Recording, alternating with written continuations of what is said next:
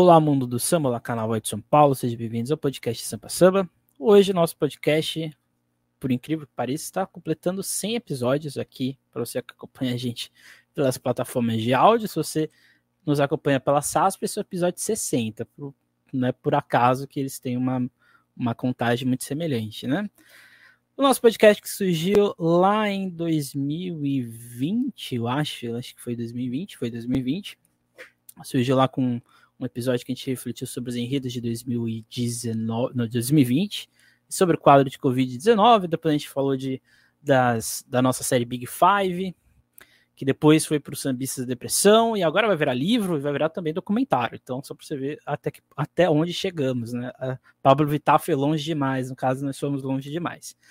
E nesse período a gente falou de várias coisas, a gente falou de assuntos um pouco mais teóricos, a gente falou de assuntos é, de enredos que estavam sendo lançados. Primeiro a gente lançou ali individual, ia ser individual, mas aí o carnaval não aconteceu. Aí a gente foi para SASP, né, que é onde nós estamos aí desde o episódio 60. Não, não lembro qual foi o episódio que a gente estava.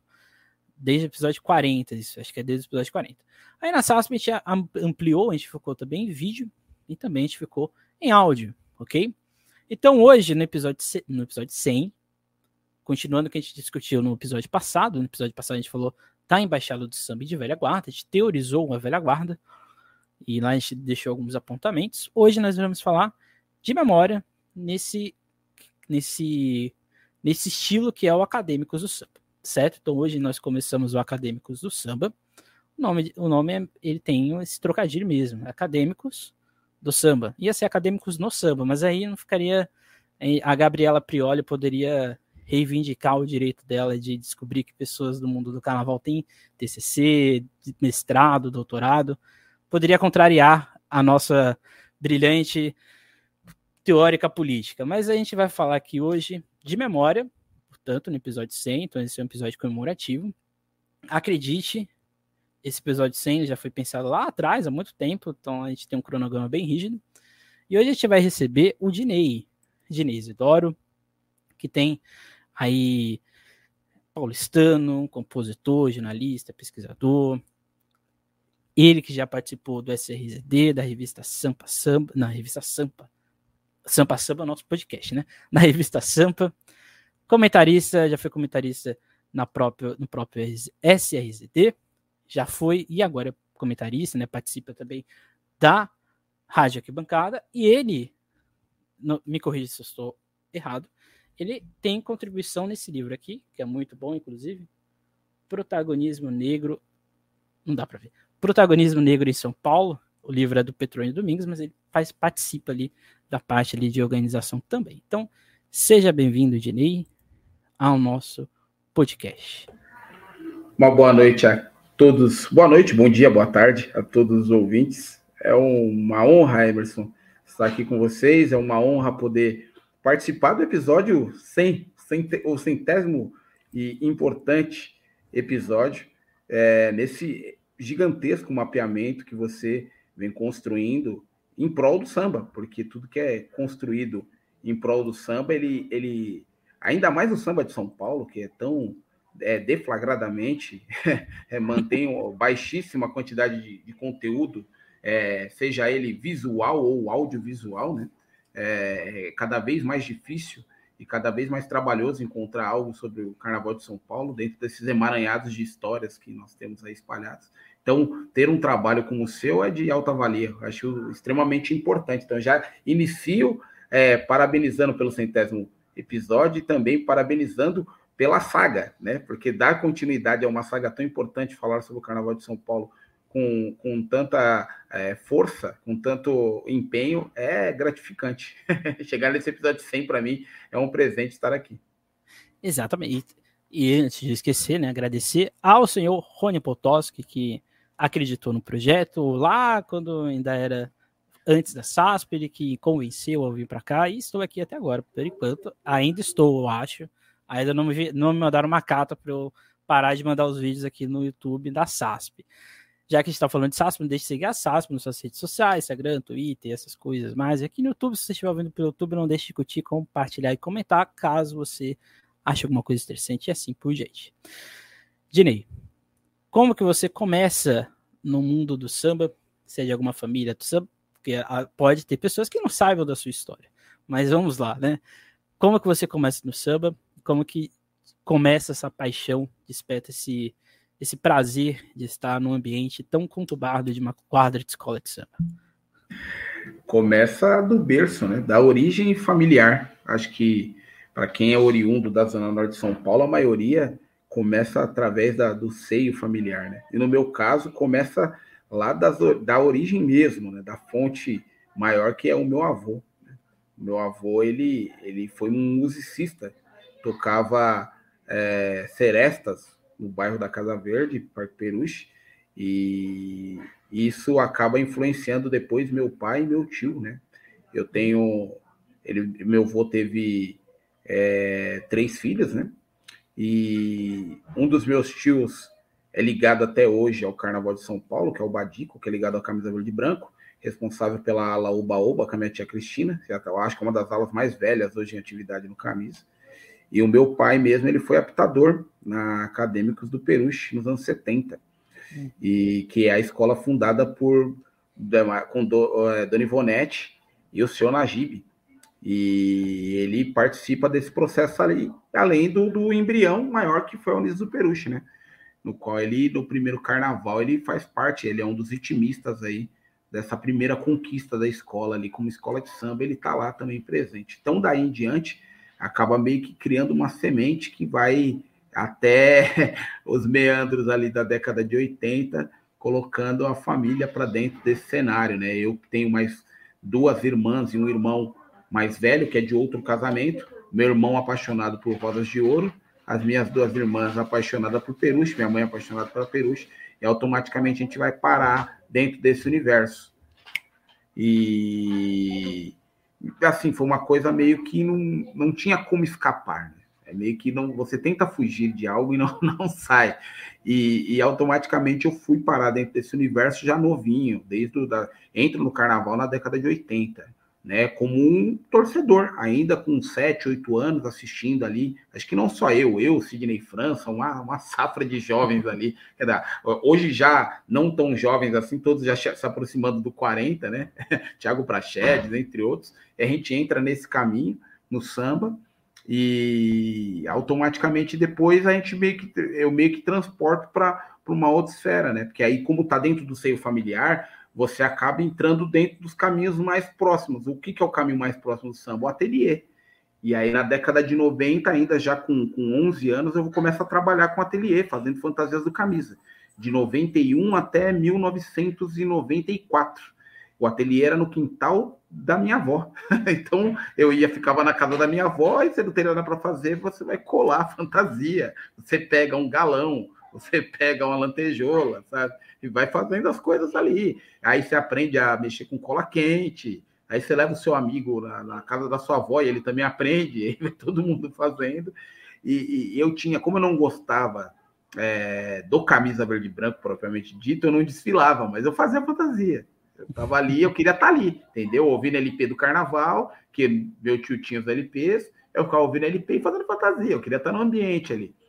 Isso até 94. 94 é, é o último ano que eu trabalho ali no, no ateliê com a minha tia. Depois ela vai para a região da Barra Funda, onde ela mora até hoje. E lá ela fica, ela continua a construir ali essas fantasias, sai lá do bairro, e leva tudo para lá. E ali eu não vou mais, né? Já não está mais próximo da minha casa, tudo mais.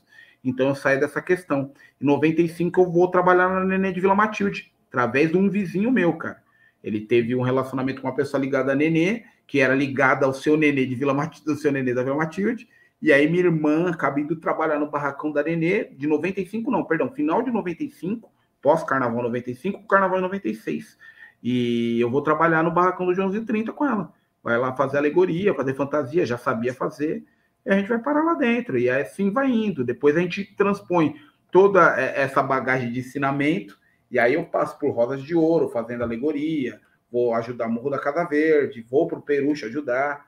E aí depois, já um pouco mais velho, já na, na digamos assim, adolescência, é, eu vou ser ritmista e passo por, por, pelo Peruche, passo pelo Morro da Casa Verde, vou fazer trabalho de harmonia no Império da Casa Verde 2005, no primeiro título, e aí, uma certa hora, o corpo parece que começa a falar que não é mais o caminho, sabe? De certa forma, Emerson.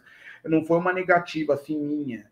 Eu começo a ter vários problemas com tendinite, bursite, e aí não dava mais para ficar naquele ritmo frenético de escola de samba, tocando instrumento e tal. E aí vou parar nos textos, cara. Meio que pula essa fase. Né? A coisa meio que não tinha como fugir. Todo mundo. Tem gente que, que cai no samba e eu nem quis cair, sabe? Tropecei no samba. É, vocês estão um ponto aqui, aqui eu vou citar algumas historiadoras né, que falam sobre isso.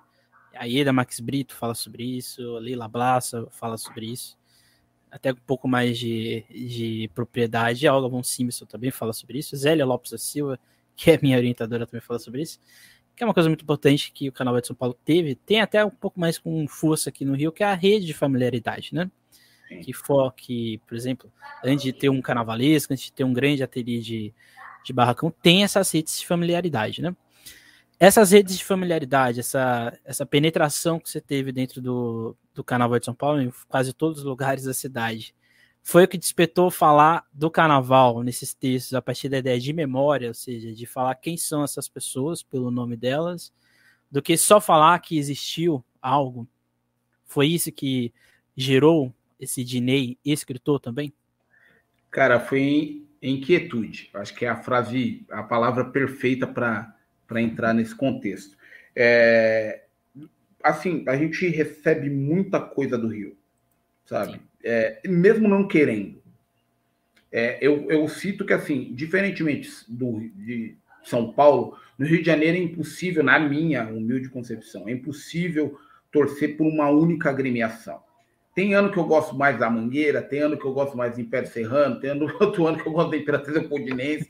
É tipo fase, sabe? Tipo, é, ah, essa saga da, da Rosa Magalhães, a escola tal. Aí, pô, tem um ano que eu falo, caraca, a Vila Isabel tá muito legal, cara. Vou trazer a Vila Isabel. E, tipo, não consigo. É, paixão mesmo eu tenho pela Portela, mas não consigo definir uma linha, sabe? E essa é, é, é eu olhava para tudo isso que eu recebia como conteúdo e ficava perguntando, tá, legal, mas e São Paulo? Onde está São Paulo nisso aí? Não tinha. Existia sim. E aí eu tenho que dar crédito ao próprio SASP, o canal que nós estamos aqui papeando, que fez um material através do Parra excelente. Eu conheço o Parra de uma ferramenta que a gente não usa mais, que era o Orkut. Uhum. Eu começo a minha amizade com o Parra lá no final da década de 90. Olha só, faz tempo isso, cara. E eu perguntava para o Parra assim, coisas que eu falava, cara, legal, mas por que a escola usa tal cor? É um dos textos geniais que eu acho que o SASP deveria republicar. Não, não precisa alterar nada. É, é, fala muito sobre a questão. É, o, o Parra tem um dos textos que eu acho que é um dos mais bacanas de tudo. Ele pega vários, vários é, é, desfiles dos anos 80 e ele fala sobre a cromo das escolas. A importância no regulamento que existia na época, que todas as escolas não é que nem hoje, que tem um leque de cores aberto. A escola tinha que usar as cores do seu pavilhão e mais duas ou três cores extras. Então, ou seja, se ela ia falar de pau Brasil, meu amigo, ela tinha que trabalhar com aquilo ali, o problema é dela. Não me interessa, velho. Se vire, sabe? Você vai trazer nuances de laranja, a escola tem laranja, você vai trazer tons e semitons de laranja, e o Parra faz um detalhismo assim absurdo. Era uma coisa que na época a maioria das pessoas olhava e não tinha percepção disso. Uhum. Por que, que a escola está trabalhando com aquela paleta que é fora da paleta dela? E isso começou a despertar assuntos, só que só tinha o Parra. Não existia a internet, tá, pessoal? Para quem está chegando aqui no assunto agora, a internet não era essa de hoje. Você tinha que apertar o modem lá e se atendesse o telefone cair a internet. Entendeu? Ficava fazendo chadinha do aparelhinho. Para quem não sabe, procura depois no YouTube que vocês vão descobrir sobre isso. Era um cenário totalmente abismal, cara. Você tinha que entrar só na parte da tarde depois das duas para ficar online para poder Sim. falar com as pessoas, sabe? Para ficar lá e rezando para ninguém, ninguém ligar na sua casa, para a internet não cair. Se cair, e não chovesse, e não chover. É, não chover, o discador funcionar, sabe? O sistema do Sim. discador funcionar, sabe? Então, e eram milhares de discadores, você tinha na sua, só na sua área de trabalho, você tinha uns oito discadores para tentar a sorte. Quem tinha tarifa mais barata para você conectar? Era uma outra realidade. Então, você ter acervos do carnaval naquela época, de São Paulo, era hoje é difícil, naquela época era raríssimo. Você tem uma foto da sua escola desfilando em 1980 e lá vai pedra? É impossível. Então você tinha, quando você pegava o Parra, que tinha algumas fotos e relatava isso, era ouro. Era ouro em texto. E aí eu venho na esteira do Robson Reite, que é outro cara sensacional. Se hoje nós temos, e eu ressalto, se hoje cada um tem, principalmente as escolas, tá? Tem os seus acervos com a sua discografia perfeitinha, com todos os álbuns. Se tem o MP3 de tudo, dá graças a Deus ao Robson Reite, cara. Robson Reite foi um cara fantástico. O famoso álbum de Robson Reite era o nome do arquivo.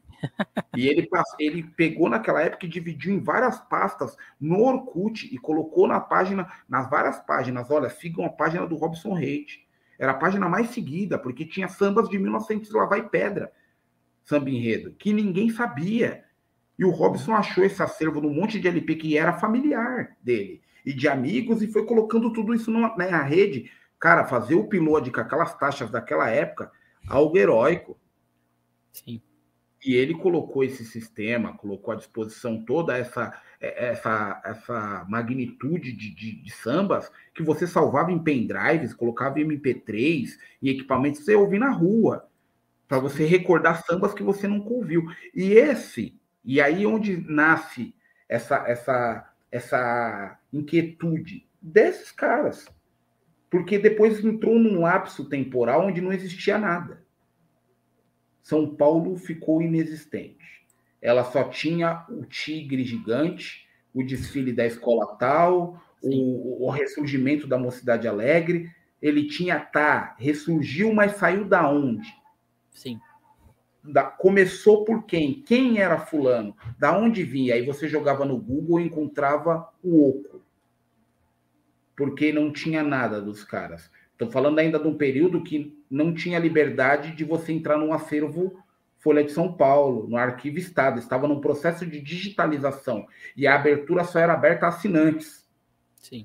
Se você não era assinante, você não tinha nem acesso. Hoje, alguns dão acesso de cinco visualizações, outros nem dão acesso. Enfim, é, você, para pegar um acervo de uma TV Cultura, por exemplo, você tinha que estar tá na faculdade e marcar com quase um ano de antecedência. Você ir lá na UESP ver os materiais, um ano de antecedência. Agendamento sem cópia, não pode pegar o arquivo. Você só pode ver e anotar. Sim. E isso acontece em todas até hoje, sabe? Uhum. Eu entendo também uma questão de proteção de imagens, sabe? É, a UESP tem desfiles que a gente nunca viu na vida e tá lá na acervo. E é uma questão de as pessoas hoje utilizam quem tem esse acervo para vender, pegar uma boa grana dentro disso aí, bom, enfim. São situações, situações, eu não estou aqui para julgar elas. Eu estou aqui realmente para ressaltar a importância de esses acervos estarem à disposição das pessoas. Uhum. E nessa inquietude que eu começo a escrever, cara. Eu comecei com um texto que não tinha nada a ver com isso. Inclusive, essa semana, ontem, a Edileia, ex-presidente da UESP, achou um texto lá atrás, cara, que eu nem lembrava, e deu um curtir e eu, rapaz, uma Cidade Alegre, falando sobre o seu Juarez. E era, e era um texto, um texto, um conteúdo ficcioso, onde eu pego três personagens fora, um personagem oculto, um amigo de bebedeira e um travesti. E eles vão na 24 horas do samba curtir, cara. E perdem um amigo na 24 horas, só encontram 24 horas depois, ou seja, 48 horas depois. E, e nessa brincadeira de contar de maneira ficciosa desses personagens malucos convivendo com o Geraldo Filme, convivendo com o Talismã, convivendo com Belobo, convivendo com todos esses personagens, Ideval, entre outros, do samba, que acaba levando para esses conteúdos realmente reais. Porque eu comecei a olhar que esses nomes que eu falava de maneira ali não jocosa, mas respeitosa, gerando uma homenagem através desses textos ficciosos, eles não tinham vozes. Eles eram ocultos nesse cenário do carnaval. Eles existiam, mas não transcendiam essa barreira. Então, ou seja, você sabia quem era o Belobo porque ele fez o samba do Peruchital. Você sabia quem era Geraldo Filme porque ele fez o enredo paulistano do, do Vai Vai e tal. Mas e quem era Geraldo Filme? Uhum. Que é um cara que eu nem escrevi, porque eu não precisei escrever, porque depois saiu documentário, saiu um monte de coisa. Eu falei, cara, não precisa escrever, já tem tudo aí. Está tudo aí para você curtir. Da Vila Matilde. Já estava aí. Então, tipo, não precisava fazer. Mas aí eu entendi que tinham outros que não. Tereza Santos, Armanda Mangueira, Talismã, o próprio. O... Nossa, enfim, vários. E outros que ainda tenho para escrever que não. E aí, é... você que também escreve, Emerson, às vezes você fica olhando e fala assim: cheguei tarde. Sim. Várias, cara. Pô, tem um conteúdo aí que, que eu escrevi que as pessoas já morreram, cara. Uhum. E é recente, pessoas novas, por exemplo, a Gleite Xavier, cara. Ela participa do material do Valtinho e tempo depois, quando eu terminar a última parte, ela morre. Sim. Dominguinhos do Estácio, do Jangada. Ele participa e morre, velho. Aí o caraca, eu cheguei em cima, eu cheguei atrasado. E aí eu falo, puta, por que, que não teve ninguém para fazer? Sabe? Por que, que ninguém fez? E essa inquietude, cara, de, de ver as coisas, de ver os nomes, entender que eles são importantes, que muitos lugares de São Paulo eu passei, eles estiveram lá em algum momento e não tem esse relato. E as histórias que também pipocam, né? Que as pessoas veem, puta, meu, você escreveu tal, cara, tem uma ideia para você, porque você não. E aí vem, aí eu falo, puta, legal, uma hora que eu vou sentar e pegar, pegar firme. Eu, eu, eu acho que tudo que a gente constrói, ele transcende a nossa presença física nesse espaço aqui, sabe? Não, sim, com certeza. Até porque quando a gente fala de qualquer, qualquer, qualquer instituição, né, seja escola de samba ou uma empresa, a gente trabalha com um conceito na história, a gente fala que é de memória forte e memória fraca, né? E, e às vezes passa. Acho que o interessante, né? E aí você pode até falar sobre isso, que dentro do carnaval a gente tem nomes fortes traz uma memória muito fortalecida, como o seu Nenê, como o seu Chiclé, é, Perrachado, várias outras pessoas. Mas o, acho que o interessante que você traz em alguns dos seus textos são nomes que não são óbvios, mas que não deveriam ser vistos como óbvios, mas sim dentro de uma rede de memória é, da escola de samba, para além de uma escola, mas do carnaval em si, né? Como que foi exatamente é, essa percepção quando você começa a perceber que você estava saindo desse cânone de memória forte aqui do Carnaval de São Paulo? Cara, foi meio que um sinal de alerta para uma coisa que eu poderia fazer além. No texto do Valtinho, eu começo a dar esses sinais. É, cara, você, você citar Schopenhauer com samba é uma coisa meio assim fora, sabe? É, você falar de, de, pô, você falar de um, de um kafta, se ligar o kafta samba, e eu falei, cara, eu posso fazer uma parada mais classuda, sabe? Eu posso escrever uma parada que ela transcenda de uma tal forma que não seja aquele texto do samba para o samba. O cara que é ligado à cultura e, e não, propriamente não gosta de samba vai entender a linha que eu estou querendo dizer. Por exemplo, colocar o quadro do grito falando do Voltinho. Cara, estou é, falando de loucura, velho. Estou falando de um cara maluco. Um cara que teve a capacidade de pegar numa reunião e, tipo assim, você quer, vocês querem fazer que nem. E não é folclórico, é real isso aí. Que ele pegou na reunião do Peru e falaram: ah, tem que ter outra pessoa para ser presidente, tem que ter uma disputa. Então, beleza, vou abrir aquela disputa. Abriu a disputa, a pessoa falou que ia concorrer contra ela ali na hora. Beleza, vamos fazer os votos aqui com quem está aqui dentro, que era todo mundo que era ligado à, à chefia. Foi fazer os votos, quando saiu o resultado, ele, falou, ele pegou e jogou a cadeira. Ele simplesmente jogou a cadeira. Ele, eu avisei que não precisava fazer votação. Você fez porque você quis. Cara, é literalmente o quadro grito, cara. As pessoas colocaram a mão no rosto e boca aberta. é isso. E, e, esse tipo de, de, de inquietude, é, esse tipo de, de, de, olhar um pouco mais, mais crítico foi entender que o samba não precisava ser tão raso. Só por ele ser samba. Porque ele já tem essa conotação. E aí eu vou naquele samba do Paulinho da Viola que ele fala da chegada do samba num teatro municipal. Você está colocando erudito, o erudito popular no mesmo cenário. E por que o samba ele não pode ser algo classudo? Porque o samba de São Paulo ele não pode transcender a esfera de ser apenas um, um, um universo raso de pessoas que não têm o que fazer e tocam instrumentos. É, é um cunho de ah, é apenas um, um, um, espaço de diversão. Não, cara, no mesmo meio, no mesmo meio campo que nós tivemos é, passando, né, desfilando com, com camisa 10 de um grande time, um Dionísio Barbosa, um Tobias, sabe, um Tobias do camisa, é, você teve um, a família do seu Fernando Penteado passeando ali, construindo essas coisas, cara, você teve uma Anitta Malfatti, você teve, sabe, no mesmo período, tudo acontecendo na mesma, na mesma panela de, de pressão que é São Paulo. Uhum. E por que não? Eles não, porque eles não podem ser interligados, porque as histórias deles não são próximas, cara, às vezes na mesma região, como é o caso do Camisa. Sim. E aí você vê, tipo, aí as pessoas se assustam porque vem o Serginho Grossman falar que fazia fantasia no Camisa. Cara, o Camisa era um dos maiores espaços, um dos maiores celeiros culturais da cidade de São Paulo, no período dos anos 80. Aonde você vai imaginar que um Gonzaguinha. Esteve assistindo um ensaio do lado da Clara Nunes e do Sócrates e do Vladimir, dentro da quadra do Camisa e assistindo um lançamento do, do álbum, depois do ensaio do Camisa, assistindo um lançamento do álbum do Roberto Ribeiro. Estamos falando da quadra de escola de samba, e um dos maiores compositores do Brasil esteve lá, cara. E não é uma coisa que eu tô falando, é uma coisa que tem foto. Isso que é pior, velho. Tem Sim. foto do cara lá, cara. Olha o tamanho da dimensão que era a parada. Olha o tamanho da dimensão que o samba tem. Talvez.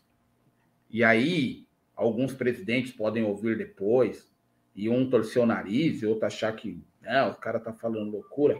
Às vezes, nem quem está sentado na cadeira sabe a dimensão da sua escola.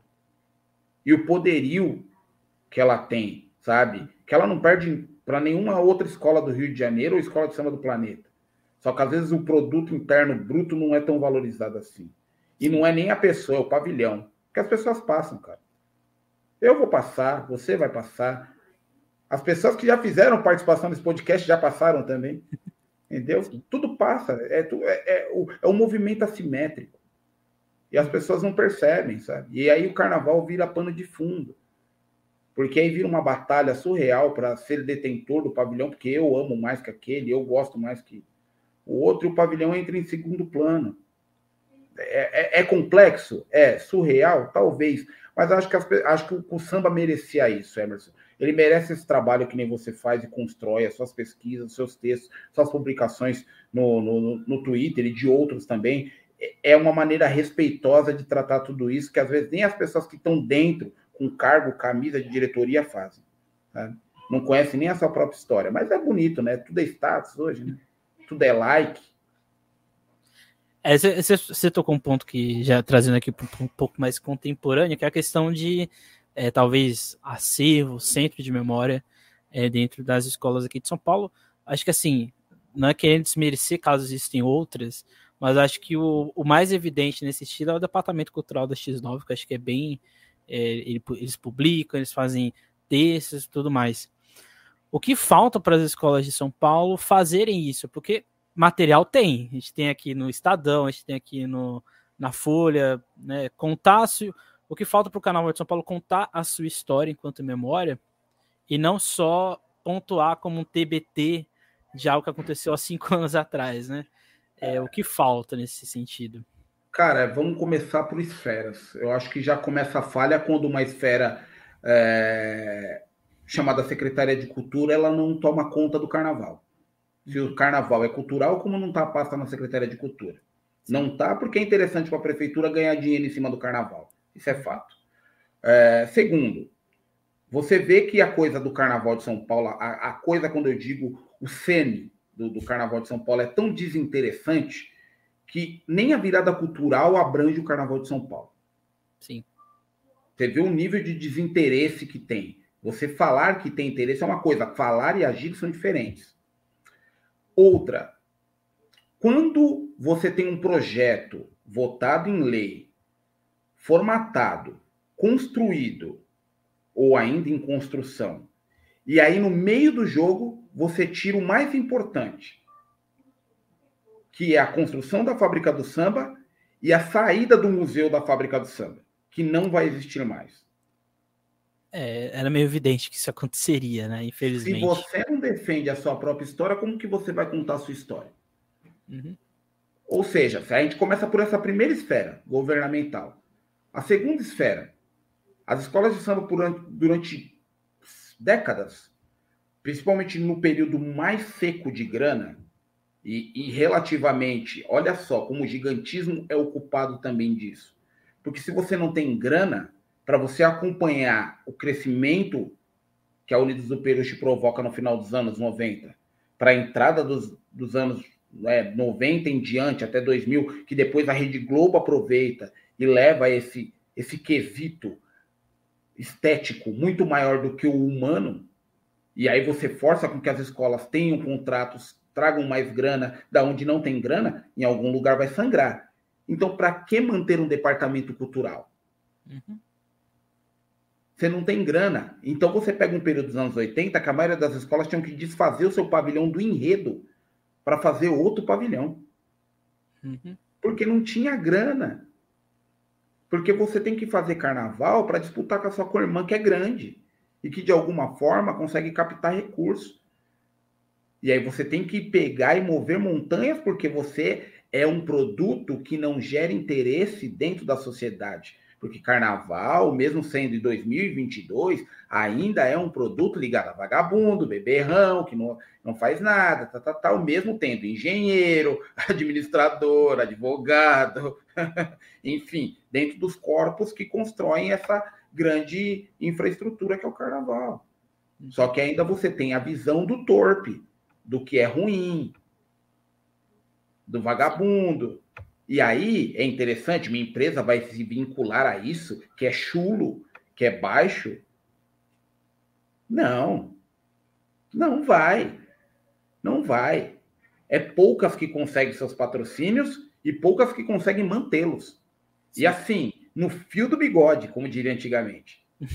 Só que assim, é um, se você pegar um grupo e dividir numa planilha de Excel com todas as escolas filiadas entre Liga e UESP, o time é pouco que tem patrocínio, bem pouco. A maioria é cavando, é catando cavaco. E aí a gente entra na terceira esfera. Como manter isso? Como manter a sua memória? Como manter a sua história? Tem escola de samba, Emerson, nós estamos em 2022, não tem site, não tem página no Facebook, não tem página no Instagram, não tem um responsável por comunicação para responder pela escola. Sim. Uma porque não tem grana para pagar e outra que não tem como valorizar esse produto interno. Porque não tem estrutura nem para colocar carnaval na rua. E escola com 20 anos. É, é complexo? É, mas é real. Nós estamos falando de um movimento 2.0, onde a escola às vezes não está no 0.0, porque não saiu do lugar e não consegue. Então a gente tem que dividir essa, essa ideia entre relação de defender a sua memória em três esferas, porque também não é só culpa da escola. Não é só culpar o presidente ou as presidências, no caso, que passaram. É um movimento que acontece porque é cíclico. Você não tem onde manter grana, você não tem como investir, você não tem como manter a estrutura física da escola. Porque a quadra precisa de reforma e você não tem grana. Você vai ter que sangrar em algum lugar. E aí é vantajoso você manter um setor de memória? Não é, porque não tem. E quem deveria fazer, que é o órgão maior, que é a Secretaria de Cultura, que é a Prefeitura de São Paulo, simplesmente acatou o que decidiram e não vai levar museu e não vai ter nada. Uhum. E na boa, tem gente que tem acervo e quer ganhar dinheiro em cima de acervo. Quer vender Sim. acervo para a prefeitura. Entendeu? Eu vou guardar até o limite que uma hora a prefeitura vai precisar aqui, vai ter um apoio da Rede Globo, vai vir uma grana vai cair no meu bolso. Sabe? E aí, tipo, não é cultura. Uhum. Não é. O carnaval de São Paulo não é tratado como cultura. Olha o nível de desrespeito que é. Ele é, é tratado simplesmente como um imenso balcão de negócios que se define na passarela da EMB. A memória ela cai em segundo plano. Não é vantajoso eu saudar os, os, os baluartes que estão aqui a, vivo, não é vantajoso eu reverenciar aquele que já passou, porque ele não vai me trazer retorno financeiro. É, é complicado, é, eu não cobro escolas, sabe? De não respeitar, sua, de não ter a sua memória. Você vê que é um movimento que começou lá atrás e hoje só sangra. Sim. Sim. É, tem um, tem um trabalho para quem tiver interesse né, nessa área, trabalho da Clara Assunção, chamado Fantasias Negociadas, que ela fala exatamente desse complexo que é desde, do, desde o primeiro regulamento, né, de 67 para 68, que coloca a naval como setor do turismo, né, que é a SP E acho que o que mais agrava nesse sentido é quando o carnaval se torna um mega evento da cidade de São Paulo, né? Então, a gente tem três mega eventos em São Paulo, né? Carnaval, Parada do orgulho LGBTQIA+, e o Autódromo de Interlagos, né? A corrida de Fórmula 1. Então, seja, esses três mega eventos, eles não são tratados como assuntos culturais. No caso aqui do Carnaval, é cultural, né?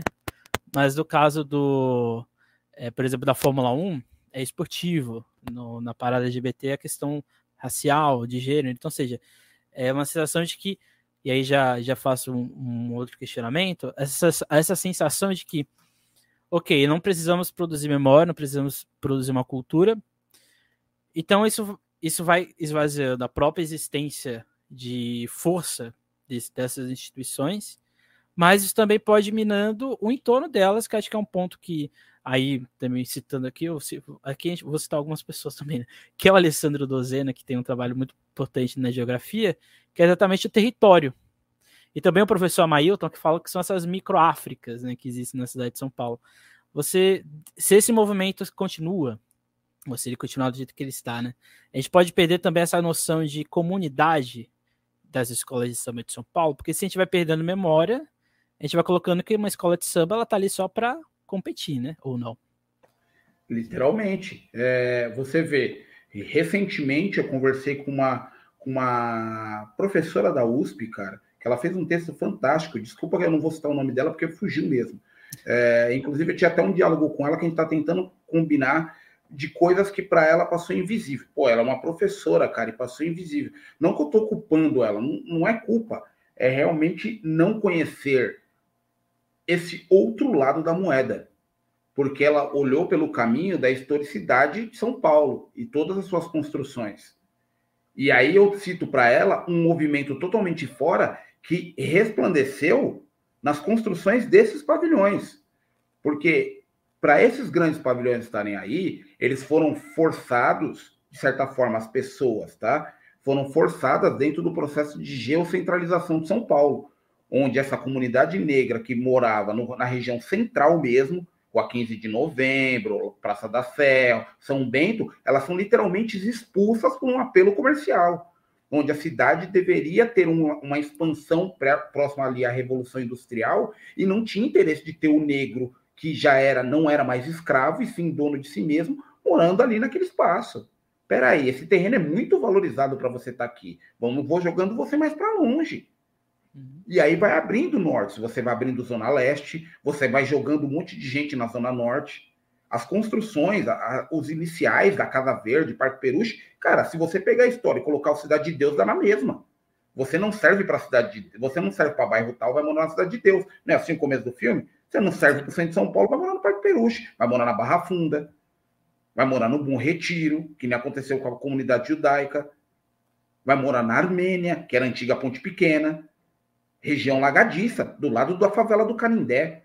Uhum. Vai morar lá, você não é interessante para nós aqui no centro. E esse processo começa com o poder público colocando as pessoas para fora dessa região. O qual é o, o, o, a virada de chave? A escola de samba, cara, para a comunidade negra. Não para a comunidade judaica, não ia formar fazer a escola de samba. Mas para a comunidade negra que vem do, dos trilhos de trem, dos sacas de, de, de das sacas de, de café, naquele mini porto que literalmente era o, o, largo do, o Largo da Banana é um mini porto. Ele é o, é o, segundo porto importante do estado de São Paulo. O primeiro é do Porto de Santos. Ao mesmo tempo, em um dos textos eu falo, ao mesmo tempo que desembarcava a saca de café, desembarcava o negro também. Dois grandes produtos: o café alimentando cidade, o estado de São Paulo e o negro alimentando o, o, a, o estado fabril da, da, região, que estava em expansão naquela região Bom Retiro, Barra Funda, até a Lapa, né? aquela, aquela margem da linha do trem, né? que também expandia até a região da Moca, entre outros, e também ajudando na construção e pavimentação dessas agremiações. E aí você fala, como? Geraldo Filme é da onde? Piracicaba. Seu Carlão, família do interior. Seu Nenê, família do interior. E esses caras formam o quê? Escola de samba Pé Rachado, família de negro da onde? Interior. Madrinha Unice, interior. Cara, é claro que o processo de geocentralização ele possibilita com que melhore a condição comercial do centro expandido de São Paulo, hoje conhecido como centro expandido, né? E aí você tem os arranha-céus saindo, é, tomando o lugar dos, dos, grandes casarões. Ainda restam alguns. A Rua Formosa, por exemplo, do lado, do lado, do lado do Largo São Bento, tem alguns casarões antigos dessa época, mas a maioria já foram demolidos, eram lugares a prédios, entre outros. Mas a, a comunidade como morador não existe. Existe o estado físico daquela casa, mas não tem moradores.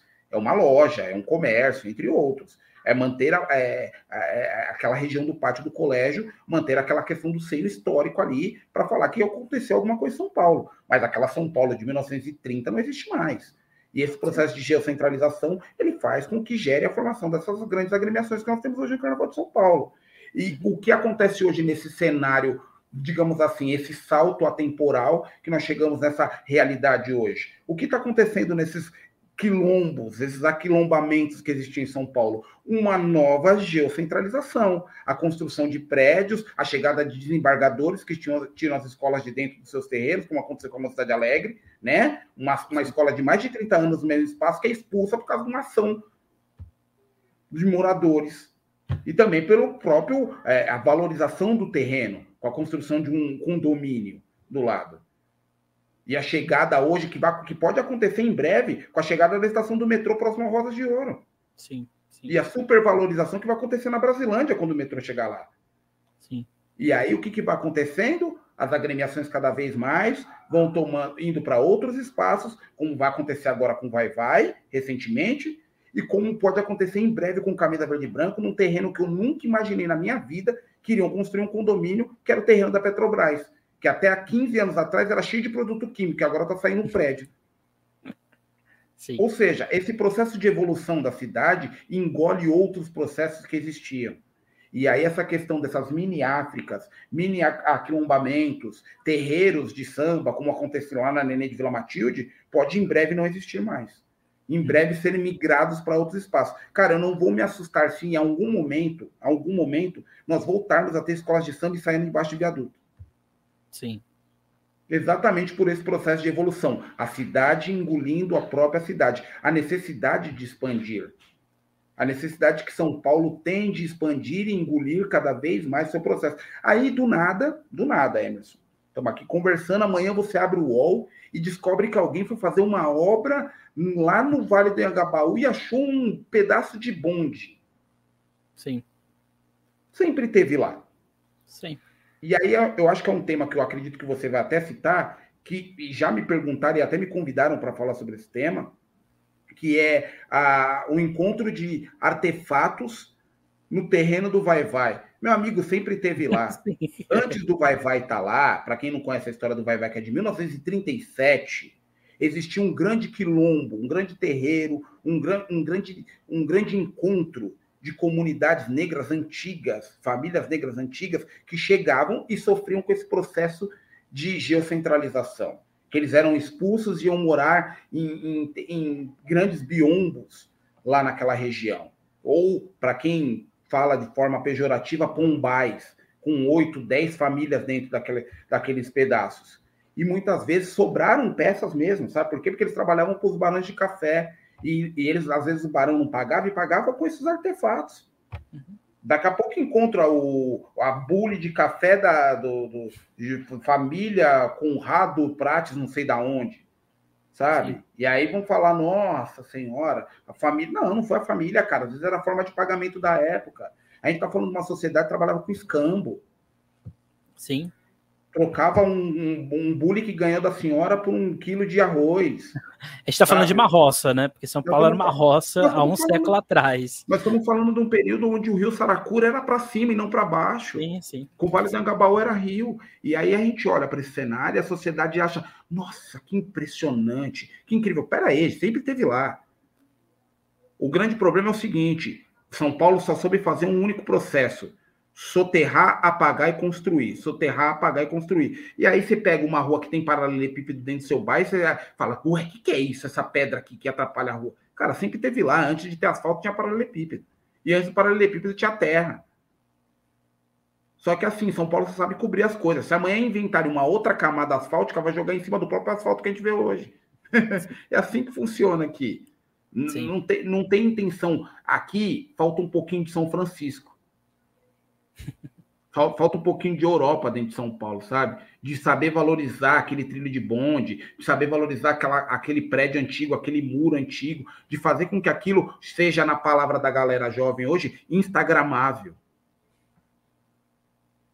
E valorizar aquilo. E aí, quando a gente olha para a escola de samba, você fala lá, cara, quantas pessoas passaram lá antes de você pisar ali? Sim. E ele entra nessa mesma linha tênue, sabe? Falta esse tipo de valorização e falta esse tipo de questão de olhar de forma mais aprofundada para tudo isso. Acho que às vezes fica esse esse esse buraco dentro do espaço. É, o que você citou um ponto muito, muito, importante, que algumas pessoas vão perguntar, ah, mas as escolas estão recebendo financiamento para construírem quadras. Né? Isso está acontecendo de fato. Mas tem um porém, que é você, no caso, é que o Vai Vai não tinha uma quadra. Mas o que aconteceu com o Vai Vai é isso pode acontecer com outras escolas, é isso que o Dini está falando. Que é você recebe uma quantia para você, sei lá, construir uma, uma quadra, uma super quadra, como é o caso do, do Império de Casa Verde, para atender o interesse da cidade. E aí você vai perdendo aquele espaço de território, aquele espaço é, de muitas pessoas ali viverem como viveram a vida inteira, e aquelas pessoas e aquele lugar ali vai se tornando um outro lugar, mas é a mesma escola, vão estar as mesmas pessoas ali, sim. Mas acho que uma coisa que é muito importante, né, dentro de uma escola de samba, que é exatamente o espaço, né? Esse espaço tem história. Né? Daqui a, a 100 anos, quando, sei lá, se alguma quadra de escola de samba for soterrada e alguém for ter que ver alguma coisa ali, vai encontrar alguma coisa de, de algum lugar. Isso é, é uma cidade que, é, como diz o, o Lúcio Covarica, é uma cidade que vai espoliando as relações até não sobrar nada. E se sobra, vira uma coisa num hype, né? Como, como a gente diria, né? literalmente, literalmente, cara. E não pense você, o Emerson, que eu não fiz essa cobrança ao metrô de São Paulo.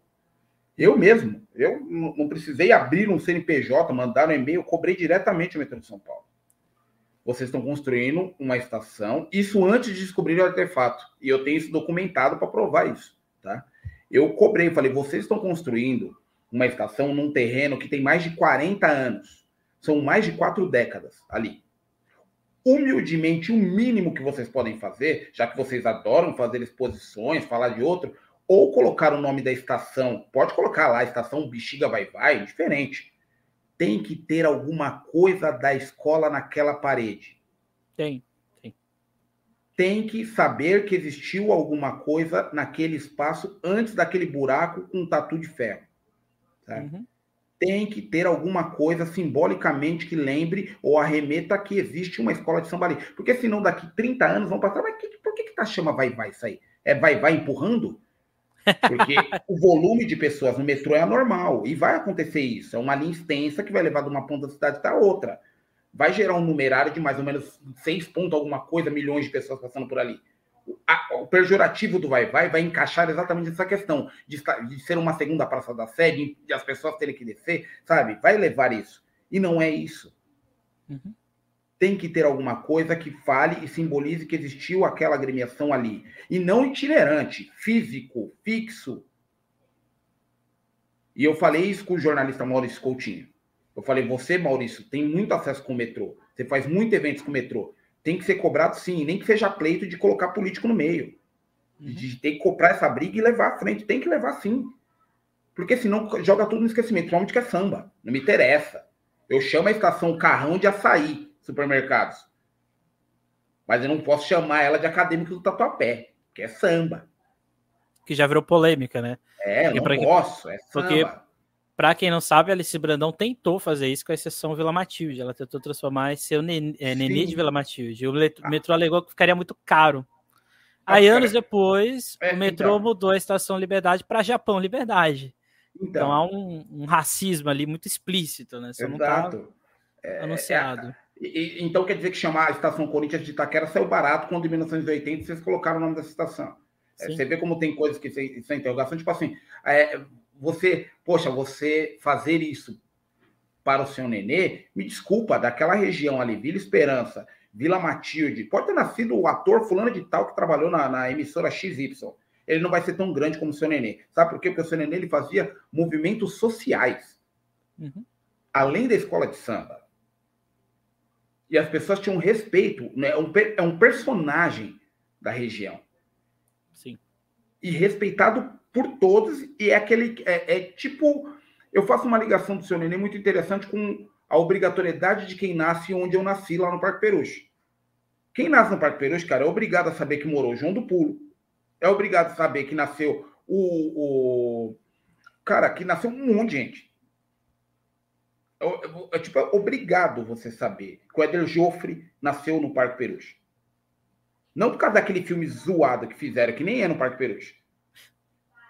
Que não é lá. Usaram a parte de São Bento para gravar o filme para falar que era no Parque Peruche. Nada a ver, cara. A casa do, a casa do Éder Joffre continua no mesmo lugar. Sabe? No mesmo lugar. O bar que ele convivia, que a família dele convivia, bebia no mesmo lugar. Tudo, nada mudou, velho. Que outros grandes nomes, Basílio, Serginho Chulapa, saíram de lá. E é a mesma relação, cara. Sabe? A mesma relação. Quem mora na Vila Matilde e está na escola, isso aí devia ser coisa de escola, sabe? Você tem uma escola parede pintada com a cara do seu nenê. Uhum. A escola estadual, não tô falando escola, não. A escola lá, FEL, lá da Vila Matilde, pinta com a cara do seu nenê, cara. Obrigatório, Sim. sabe? Sem respeitar Sim. as pessoas que valorizaram e fizeram aquele bairro ganhar destaque. Porque, cara, você tem um cara no. Hoje, se a gente acabar o podcast, se ligar para um cara lá no Belém do Pará, é capaz dele falar da, da, da, Vila Matilde como se ele fosse morador há 30 anos do bairro. Sim. Por causa do seu nenê. Sim. É abismal esse tipo de relação, sabe?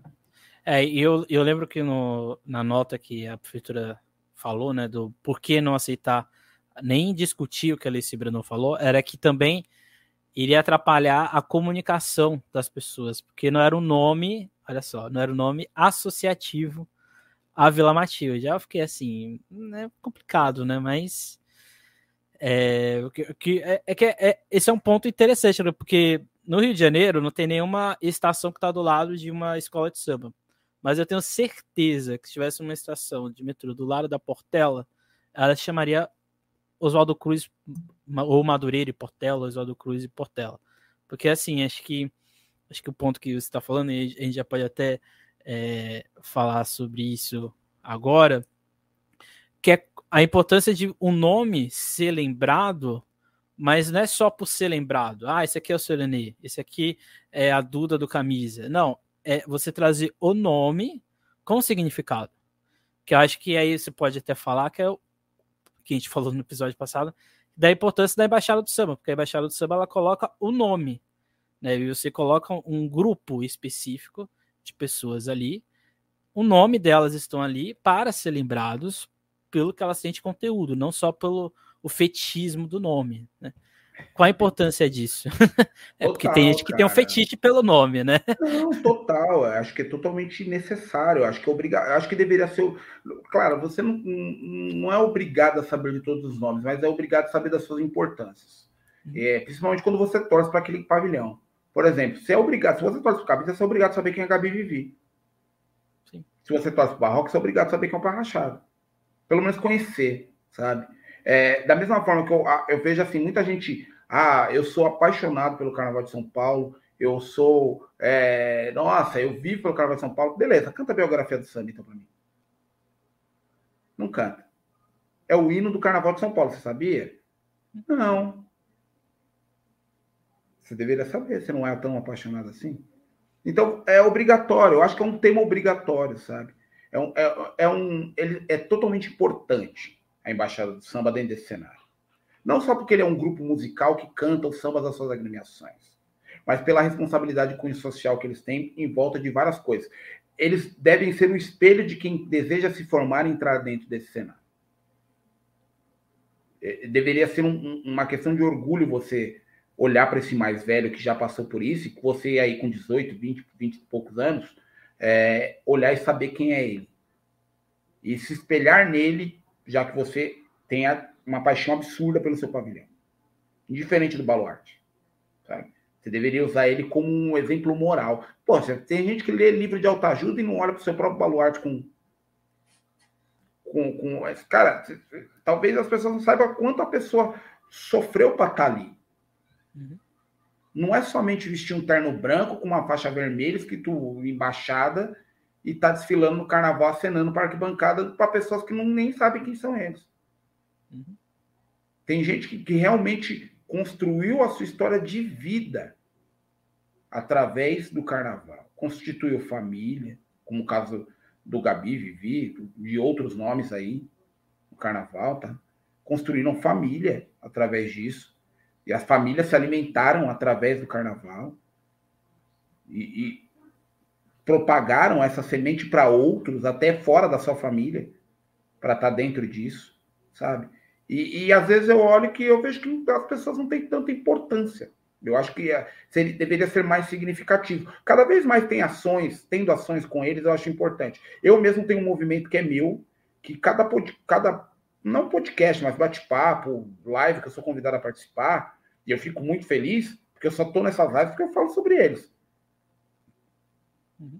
Se eu não falar, e se eu não tivesse aceitação deles, de contar fidedignamente as histórias deles, para todos, é, eu não seria convidado para participar dos papos.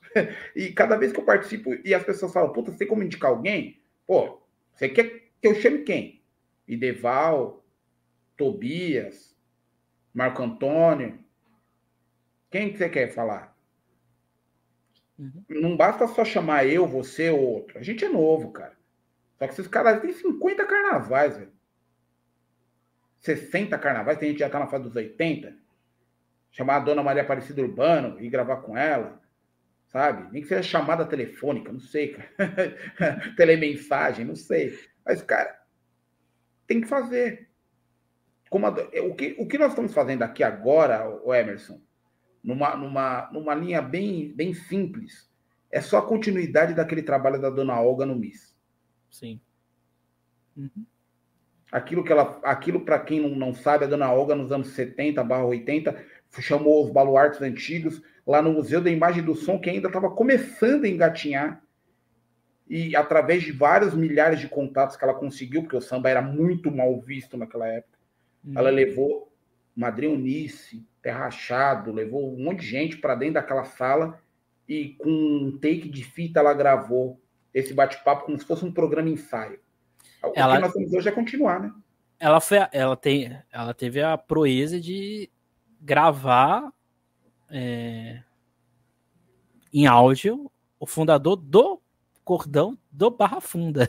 É. né? Então, só para quem é. não, não sabe da importância do que o Dinei está falando, né? Porque se ela não tivesse feito isso, ninguém teria feito. Se você, se a gente for olhar para quem, para quem desconhece da, da, da, da vida, da, da, da, construção desse camisa de branco, que é o seu Dionísio Barbosa, em si, cara, é, é, nada mais, nada menos que ela registrou as duas pessoas que fundaram as duas primeiras escolas de samba, escolas de samba mesmo, tá? É, no Carnaval de São Paulo, que é o Dionísio e a Madre Eunice. Ela registrou isso e lúcidos. Esse é um grande detalhe. Não era aquela coisa de ah, vagando. Não, loading. Não, é lúcido, sabe? Conversando ali, lúcidos, e registrou. E isso que é um documento histórico para nós. Não que nós, para nós que adoramos, mas para nós que acreditamos e queremos entender por que, que o nosso pavilhão existe hoje. Por que, que toda hora alguém quer fundar uma escola de samba dentro da UESP, por exemplo? Porque se não tivesse povo fazendo essas coisas lá atrás, não tinha por que você querer fazer escola de samba lá dentro da sua comunidade. Entendeu? É uma coisa assim que é, é, não, eu não sou a favor nem contra, eu acho que cada um tem, tem que fazer, mas eu acho que cada vez mais, para se gerar outra, tinha que se entender o porquê, sabe? Deveria tudo ter um porquê. Às vezes eu fico me perguntando por que, que fundam tantas escolas, mas enfim. é, é, um, é um questionamento. É, porque assim, toda toda escola de samba, ou a maioria que nasce, é pelo mesmo contexto. Sim. A desavença do outro com o outro que gerou a outra. Tá, mas até onde socialmente, culturalmente, essa agremiação ela vai trazer benefício para aquele agrupamento de pessoas? Até onde ele vai ser tão. vai enriquecer de forma cultural aquela sociedade, sabe? Aquele nicho de sociedade. Porque senão é só mais um pavilhão rodando. Uhum. E aí, entre um pavilhão rodando, eu prefiro que a pessoa saia daquela escola descontente e vá fortalecer em outra agremiação que já existe. e que precisa de gente, porque a maioria das escolas da UES precisa de gente.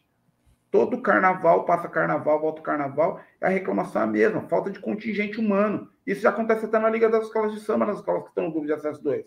Falta de contingente humano. Você está descontente com a sua escola? Migra para outra.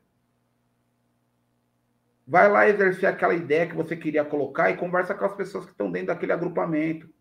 E tenta levar essa ideia para outra. Ao invés de ficar fundando um monte de escola, que aí depois o, aquele agrupamento entristece e vai fundar outra escola. E aí, às vezes, nem, nem funda outra escola, ela sai do carnaval, porque não quer estar. Tá, que acha que isso é sacanagem, que tal, e isso, aquilo, outro. Acho que é muito profundo, sabe? Eu, eu, eu entendo, é, eu, assim, a gente que gosta de pesquisar e ler as histórias da escola, muitas vezes, por exemplo, vou citar um exemplo, Imperador de Piranga. Imperador de Piranga, ela nasce por uma reclamação pública. Os caras estavam de saco cheio de ficar sofrendo com a casa cheia d'água. E os caras fundam uma escola de samba para gritar para o poder público: oh, a gente existe aqui. Tem finalidade. Não nasceu à toa. Uhum. Sabe? Não é Pokémon Go, cara, que saiu bicho do nada. É, e a, primeira, e a primeira alegoria do Imperador do Piranga era exatamente um, um barco em cima. Exatamente, um barco uma, é uma reclamação crítica, sabe? Ela, ela usou o seu primeiro desfile para criticar, para falar, gente, a gente está aqui. A gente é uma comunidade que está sofrendo igual a todo mundo. Só que assim, vocês não olham para a gente. E nós estamos em 2022 e a Vila Carioca sofre com o mesmo problema. Uhum. Cara, é, São Paulo é uma cidade tão surreal que para alguns tem muitos benefícios, para outros nada. Sim. E as escolas de samba são que mais pagam o preço. Uhum. de tudo isso aí. É o apagamento começa quando o próprio poder público que ganha dentro disso não enxerga isso como fonte de cultura. Direi, vou fazer aqui um. A gente tá indo aqui para o final. É, uhum. Eu queria trazer isso para a gente, né? A gente que é do Rádio Pacado, dos sambistas, e aqui da SASP. Falta também da gente, enquanto mídia, é, mídia carnavalesca, seja site, blog, seja lá o que for, ter essa preocupação, porque assim, a gente tem recursos. Por exemplo, eu tenho aqui um microfone, tenho aqui é, mesa de som, tudo mais. Também não falta da gente, enquanto mídia, é, tentar fazer um movimento de ouvir essas pessoas, de tentar armazenar isso, não precisa ser uma coisa assim, cinematográfica. Falta também da gente fazer esse tipo de direcionamento? Falta. Falta. É... Apesar da gente, de nós vermos alguns lampejos por aí, né? Por exemplo, quando saiu o documentário do Aquins, é, falando sobre o Zeca da Casa Verde, ele, é para mim, ele é o, o primeiro. Né? Depois ele sai, depois saiu da Thaís Viana, falando sobre o samba paulista, de modo geral. E era um trabalho de faculdade, a Thaís é minha, minha, minha brother aí, gente boa pra caramba. E ela faz um trabalho de escola, um trabalho para a faculdade, e Malema ela sabia que era um trabalho que ia transcender tudo isso, porque ela registra pessoas que já morreram.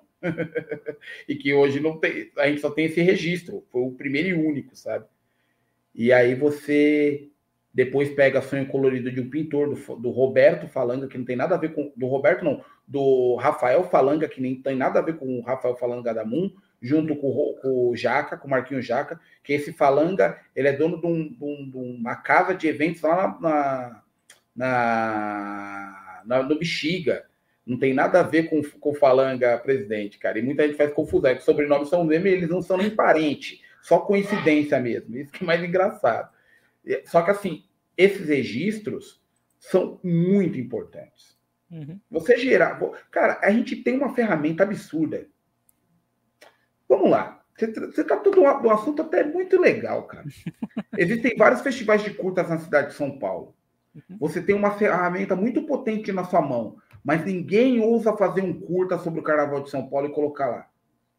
Sim. Para disputar nessa brincadeira toda aí. Não por questão de dinheiro, mas por questão de manutenção de memória. Você pode fazer um especial lá. Você pode pegar, por exemplo, a Angelina lá no Rosas de Ouro, e para quem está lá do lado dela, e gravar um passo a passo dela. Sim. Angelina, que período curto. Uhum. E mostrar esse dia a dia dela, de como ela conduz e constrói esse Rosas de Ouro. 30 minutos de, de, de, de, de curta. Feito aqui, ó. Nesse aparelhinho de qualquer marca que você tiver aí. Não precisa ser do iPods aí, não, de qualquer coisa. Ah, se tiver, é melhor. Se tiver, é melhor. Se tiver, é melhor. Mas se não tiver, pode ser de qualquer forma. Mas a intenção da ideia. Sim. É, eu sei que a gente está chegando na reta final, mas eu tenho que citar uma coisa que, assim, para mim mudou muito. É, eu sempre falo que cada texto eu, eu tenho que ficar um período fora para sair do personagem, como qualquer grande ator aí. Não que seja um ator, é que as histórias muitas vezes elas mexem de uma tal forma que você leva para o seu âmbito pessoal, cara. Teresa Santos foi uma delas. Armando da Mangueira também foi. Valtinho também foi. Que você entra num ponto que você começa a ouvir os diálogos, as histórias, tal, tal, e você fala: Mano, por que que aconteceu tudo isso? Teresa Santos, para mim, é uma pancada, cara. Não sai do personagem até hoje. Você tem noção? Eu, eu ouço a música que eu coloquei no texto e eu choro que é Yumbi Umbi, do, do Felipe Mukenga. Porque eu volto dentro da história, cara. Sim. Eu volto dentro da história dela e aí eu vejo quantas pessoas foram ocultadas e quantas pessoas ela ajudou e ela caiu. Ela ajudou as pessoas e ela caiu no ostracismo. Você escreveu sobre ela também. Você falou sobre ela. Você quer maior sacanagem que isso? Tem gente que foi presidente desse país que, que ela ajudou e não lembra dela. Tô falando porque eu fui procurar, eu fui procurar São Fernando Henrique Cardoso. E eu ouvi a negativa. Você tá entendendo? Eu fiquei sabendo depois da história dela entregando a carta para o Lula, pedindo para que ela fosse considerada como, como dentro da lista das pessoas que foram, como que é? Fala, fugiu a palavra, gente. Ah, que nem aconteceu com o Caetano, com o Chico, que, que, que, fugi, que vieram de fora para dentro, anistiados ela mandou a, ela entregou a carta para o Lula e o Lula não, não leu. Uhum. Como assim, gente? A pessoa tinha como provar, ela provou. Ela tinha os passaportes e ela não foi tratada dessa forma. Sim. Ela participou de todos esses embriões da cultura, da música, da política. Ela foi secretária de igualdade racial em São Paulo. Pera aí, cara. Vocês estão de brincadeira comigo. Aí você pega e fala. Não existiu.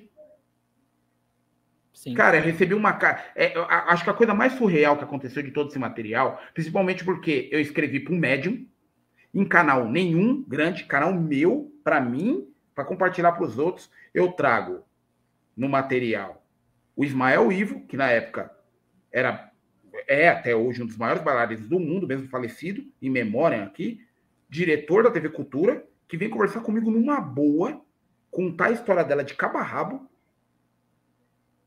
numa boa. E eu, para não ofendê-lo, não tirei nenhum print da tela para estar tá falando com ele, cara. para não publicar aquilo e não ofendê-lo. E depois o cara nem tem o prazer de ler o conteúdo que ele me ajudou a fazer. Mas eu, honrosamente, coloco que esse texto é o único que eu fiz em duas mãos, em quatro mãos. As minhas e as dele, mesmo que invisível. Porque ele que conduziu todo o fio. Ele que me ajudou a construir todo esse fio. A Gal, que é cineasta, que tá com o filme dela no forno e não consegue fazer por falta de grana tá? A Maria Ceissa, que vai fazer o papel da, da Teresa Santos. Você é doido, cara? Um puta de um time de atores ex-Globo que tá aí para fazer e não tem grana, não tem ajuda para fazer. Sim. E aí eu olho para toda essa história e olho para um monte de nome, Antônio Fagundes, um monte de gente que ela conviveu, e as pessoas falam que ela não existiu. Sim. Sim. Não, não, não, não, esteve aqui. Ela passou de fantoche. E aí eu olho para eu olho para isso aí, só que isso aí volto naquele tema inicial da inquietude. Eu pego todo esse material e eu corajosamente mando pro o ex-presidente lá da, do, do, Ah, rapaz, fugiu o nome do país lá da África. Eu mando para ele. Guiné-Bissau. Acho que foi, se eu não me engano, é, Guiné, se eu não me engano, é, é o ex-presidente de Guiné-Bissau. Eu mando para ele, Fernando Pires. Fernando Pires. Mando para ele. Uhum. Olha, estou fazendo material sobre. Ele me respondeu, cara. Ele se negou a participar, que ele não queria falar sobre o tema. Perfeito. Mas ele me manda um e-mail que eu tenho guardado até hoje, me parabenizando pela alegria da memória da pessoa dele e também por contar um pedacinho da África dentro desse texto. Sim. E aí eu falo, cara, valeu. Valeu. Se eu tivesse na Globo, isso não seria tão valoroso. Se eu estivesse no UOL fazendo esse conteúdo, seria tão valoroso, porque é fácil. São os maiores canais do Brasil. É fácil. Você chama o Djavão para dar entrevista para você, ele vem. Quem não vem? Agora quero ver se é mídia independente fazer isso aí. Sim. Então, Sim. quando vocês, vocês, você, Emerson, Sambista da Depressão, SASP, entre outros, traz um nome fora da bolha, enfia dentro dessa brincadeira aqui, vocês transcenderam Uhum. aquilo que vocês construíram. E isso é o maior prêmio de todos. Essa valorização que vocês não buscavam, aconteceu porque tinha que acontecer. Isso é reflexo de que o seu trabalho está sendo bem feito. Sim. E, e esse, esse eu acho que é o maior. Acho que quando você fala, que você pergunta, é nossa obrigação fazer isso? É, de certa forma? É. De construir esses, esses conteúdos, de construir material. Só que eu acho que a gente tem que sair dessa esfera, cara. Eu hoje, eu posso falar para você, eu cada dia mais, isso não tem para cá, e eu tenho que citar o nome da pessoa porque ela me ajudou muito nisso aí. Ela enxergou isso, e ela não é do samba, que é uma grande amiga, a Jaqueline Santana. Ela e a irmã dela, Juliana Santana, elas são totalmente ligadas. A Jaqueline trabalhava no Teatro Municipal e trabalhou comigo em call center, cara. E ela é- hoje trabalha totalmente ligada à cultura. A irmã dela é sonoplasta do Netflix. Elas leram materiais que eu escrevi sobre o carnaval e falou, cara, o que você tá fazendo dentro disso aí? Você tem que sair dessa bolha, cara. Você tem que ir para a cultura. Porque o que você constrói não é para um, não é, não deve ser rotulado apenas um segmento. Vai além. Quando eu coloco Schopenhauer e Armanda Mangueira no mesmo texto, coloco Kafta e Valtinho Guarilho dentro do mesmo texto, eu falo sobre uma obra de arte no Museu do Louvre e coloco Teresa Santos dentro do mesmo texto, eu já saí da esfera do carnaval. Uhum. Eu estou falando de cultura. Vai muito além dessa, desse esquema todo, dessa estrutura. E eu acho que canais, mídias, pessoas têm a responsabilidade de transcender isso. Eu brigo muito com o Sidney França sobre isso. Uhum. Que ele pode ser o maior carnavalesco do Carnaval de São Paulo com heptatítulos aqui. Ele nunca vai ser tão valorizado se ele não sair dessa esfera. Joãozinho 30 só foi valorizado porque ele foi artista plástico. Se ele fosse só carnavalesco, ele não seria. Ele nunca ia sentar lá no Roda Viva para dar entrevista em 91. Depois do Joãozinho 30, só foi sentar o Paulo Barros.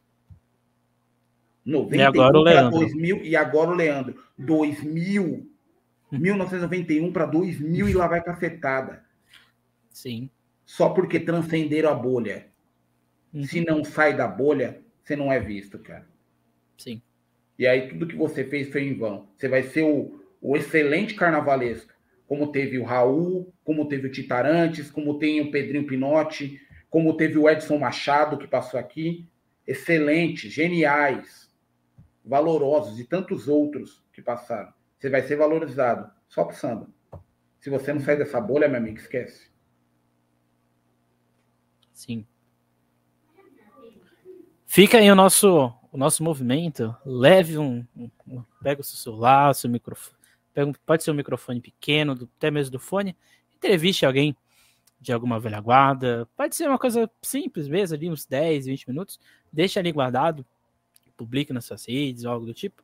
Porque é assim que a gente vai, a gente vai avançando, né? Porque eu acho que e agora a gente encerrando mesmo, né? Porque eu acho que o, o mais importante é, nisso tudo, né? Porque, ah, porque a gente está discutindo memória, né? pra- Praticamente todo os podcast, os podcasts que eu falo falam a mesma coisa de memória, né? De, de identidade, tradição. Por que a gente fala disso, né?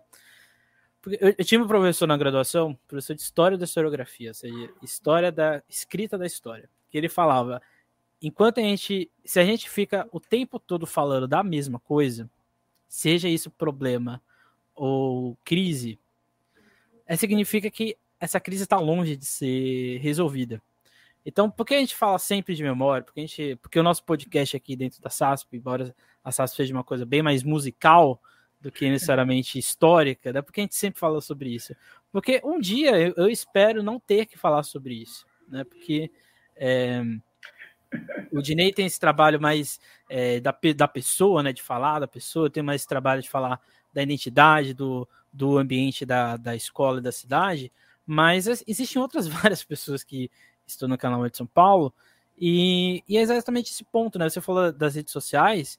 Talvez se as escolas tivessem redes sociais robustas, que de fato pensassem a escola e não o presente da escola, esse trabalho de memória já estaria acontecendo, assim como foi, por, por exemplo, Pério Serrano tem um, tem, durante a pandemia, fez um documentário marav maravilhoso sobre essa história. É. É, a Mangueira fez a mesma coisa. E assim, é uma coisa simples, não, não é uma coisa, tem que ser uma coisa mirabolante. O simples, no, dentro do nosso contexto, já é uma coisa cinematográfica. Né? Então, acho que. É, e aqui já agradecendo né, o Dini aqui, porque eu pensei assim: ah, eu queria trazer uma, uma pessoa que falasse, mostrasse que ser um acadêmico do samba não era você ter títulos de doutorado, pós-doutorado. É você fazer o que o nosso samba faz desde quando ele é aqui na cidade de São Paulo, na década de 10. É falar de samba, sem, sem problema. Né? Não, a gente tem que tirar isso, acho que né, a gente tem que tirar isso. Falar do Carnaval de São Paulo não pode ser visto como um problema. A gente não pode querer fazer uma história, é, vamos dizer assim, oficial do Carnaval de São Paulo sem, sem problemas. Existem os problemas. Isso não é um problema, ironicamente, né? Não é um problema ter problema, né? Acho que é Exatamente. É... Por exemplo, se o Carnaval do Rio de Janeiro chegou hoje no que ele é, é hoje, é porque tem, gente, existe tanto trabalho ali nos anos 70, 80, criticando o Carnaval do Rio de Janeiro, Sim. que assim, é uma bomba. Mas hoje é uma realidade que as escolas, a mídia carnavalesca do Rio de Janeiro, eu sei porque eu, eu faço parte de uma é uma coisa natural você falar o que acontece do Carnaval de São Paulo, então, do Rio de Janeiro. Eu acho que é isso que falta em São Paulo, né? Porque é exatamente isso. A gente tem que lembrar toda hora que a gente tem memória, que a gente tem tradição, que a gente tem história. E aí fica cansado, né, Gini? E aí, já agradecendo aí, né, é, o seu papel, o seu, tra seu trabalho que está aí na, nas em várias redes. Atualmente ele está no IMUB, Instituto da hum. Música. Memória da Música Brasileira que é um que para quem não sabe o que é o IMUB, o IMUB, além de ter os textos de vários colunistas, tem lá várias fichas técnicas de álbuns, né? É. Inclusive já citei ele aqui algumas vezes, mas desde já agradecer o Dinei. Pô, Pode aí se despedir do pessoal. Olha, sinceramente, eu tenho que agradecer primeiro pela oportunidade de estar nesse centésimo programa, um programa robusto. Já chegou ao 100, é porque tem muito mais por vir. Aqui nós somos apenas uma fagulha de algo maior que está para chegar aí, né? O novo sempre vem, já dizia Belchior. E com certeza outras pessoas já estão aí quietinhas, construindo seus materiais, falando coisas, pensando em coisas. É, eu acho que assim, é, não vou ficar aqui fazendo a citação da Alcione, não deixa o samba morrer, porque na verdade o samba ele está sendo passado de, de com com um pequeno grão de arroz, né, de grão em grão. Ele vai passando para frente, vai chegando da mão de outras pessoas e ele aí cada um vai cultivando da sua maneira. Eu acho que somente a gente tem que aproveitar a oportunidade que a tecnologia nos permite e cada vez registrar mais, falar mais. É, para vocês terem ideia, chegar no Instituto de Memória da Música Brasileira só foi possível graças ao Armando da Mangueira. E aqui eu quero novamente agradecer o Rifai, né? Porque uhum. esse ano, ainda além disso, vai ser enredo e a sinopse foi feita por mim também lá nos Bambas. Né? É, e, e, ter essa possibilidade, olha como o Armando da Mangueira mudou a minha vida de uma tal forma, da mesma forma que o Marco Aurélio Jangada, que está com material aqui do meu ladinho, em breve vai mudar também, é, com outros trabalhos que eu já estou pensando à frente, com outras coisas para fazer, que tem muita coisa para trazer a público aí, para esses novos não serem esquecidos e a importância de registrar e construir cada vez mais coisas sobre isso. A chegada no Instituto de Memória da Música Brasileira não é só uma vitória minha, é uma vitória samba de São Paulo, porque não existia ninguém dentro desse portal. É um portal que existe há mais de 10 anos e não falava sobre o samba de São Paulo. Ele era inexistente. Hoje só tem eu falando sobre o samba de São Paulo no maior portal de memória do país. Então, é, essa vitória não é minha. Se eu não estivesse falando sobre ele, não teria chegado até lá. Sim. E eu, eu, eu, eu, o meu acordo com eles foi prezar a importância de falar de temas sobre São Paulo, cara. Eu não vou falar sobre Chiquinha Gonzaga, nada contra ela, não vou falar sobre Pixinguinha. Tem gente pra caramba para falar sobre eles. Eu não vou falar sobre, o, sobre a Alcione, mas eu falei sobre a Beth Carvalho, mas quando ela construiu o álbum sobre São Paulo, sobre o samba de São Paulo, porque a gente tem muita gente aqui importante, mas que é pouco falado no mesmo panteão que nós temos um Carlinhos Vergueiro, que nós temos aqui é, um Tom Zé cantando um samba enredo do Camisa Verde Branco, nós temos um talismã que compôs e não é falado. Até hoje, cantam um sonho colorido de um pintor pensando com a música do Tom Zé. E ele já gravou vídeos e vídeos e vídeos falando que não é dele. Mesmo assim, não muda. Então a gente tem que cada vez mais falar sobre esses personagens ocultos que a nossa imensidade de São Paulo tem aí para falar. E assim eu vou continuando a contar essas grandes e gigantescas histórias das nossas quebradas do Mundaréu, como já diria o saudoso Plínio Marcos aí. E aí deixo esse, esse abraço a toda a família do Plínio por ter a oportunidade, onde eu já conversei com o próprio filho dele, o Léo, e já falei sobre essa questão de eu entender da minha responsabilidade de dar continuidade a essas histórias do Mundaréu que o pai dele começou a escrever lá atrás. Então eu agradeço, Emerson, agradeço a possibilidade de estar aqui e fico aí aberto a novos convites, a novos diálogos, porque acho que dialogar é sempre importante. Um abraço a todos aí e aproveitem curtam, sigam aí todos os trabalhos do Emerson, porque o Emerson tem trabalho pra caramba aí e tem muita coisa boa pela frente. É isso, o Dinei citou aqui o Fábio Paulo, o Fábio Paulo que tem aqui no nosso canal do YouTube, eu não lembro se tem no Spotify, mas no canal no YouTube tem. O Arte em Cena, que ele faz junto com o Filosofia, que ele vai falar ali. Se eu não me engano, ele também fala de cor, que o Dinei falou, e tem lá o Fábio falando. E não deixe de estar falando de memória, não deixe de ir no nosso acervo Marco Antônio, em homenagem ao presidente da Tom Maior, fundador da Tom Maior, Marco Antônio da Silva, o nosso acervo virtual da SASP, eu diria que o maior acervo é, de músicas, tem também sinopses do Carnaval de São Paulo, de todos os grupos possíveis estão lá, tá, gente? Então fica aí o convite para você ir nestes aqui no YouTube, o programa do Parra no YouTube, e o acervo lá no, no site da SASP. É isso, gente. Semana que vem a gente vai falar de Santos, a gente vai falar do, sobre o Carnaval de Santos. Faz tempo que a gente não fala sobre ele. E é isso. Esse foi o episódio 100. Agradecer novamente o Dinei, agradecer o Rony, agradecer também a equipe da, da SASP como todo, o Parra, o Kaká, o Jacopete, o Dias, a Marcela, a Gabi, entre outras várias pessoas também que fazem parte da SAS, por acreditar nessa loucura que é o nosso episódio aqui 100 nas plataformas de áudio e 60 aqui na SASP. Então é isso, gente. Muito obrigado a todos. Até a próxima. Não deixe de seguir a SASP, não deixe de seguir o Dinei, a Rádio Bancada e outras coisas mais. E nunca esqueçam de sambar. É isso, gente. Até mais.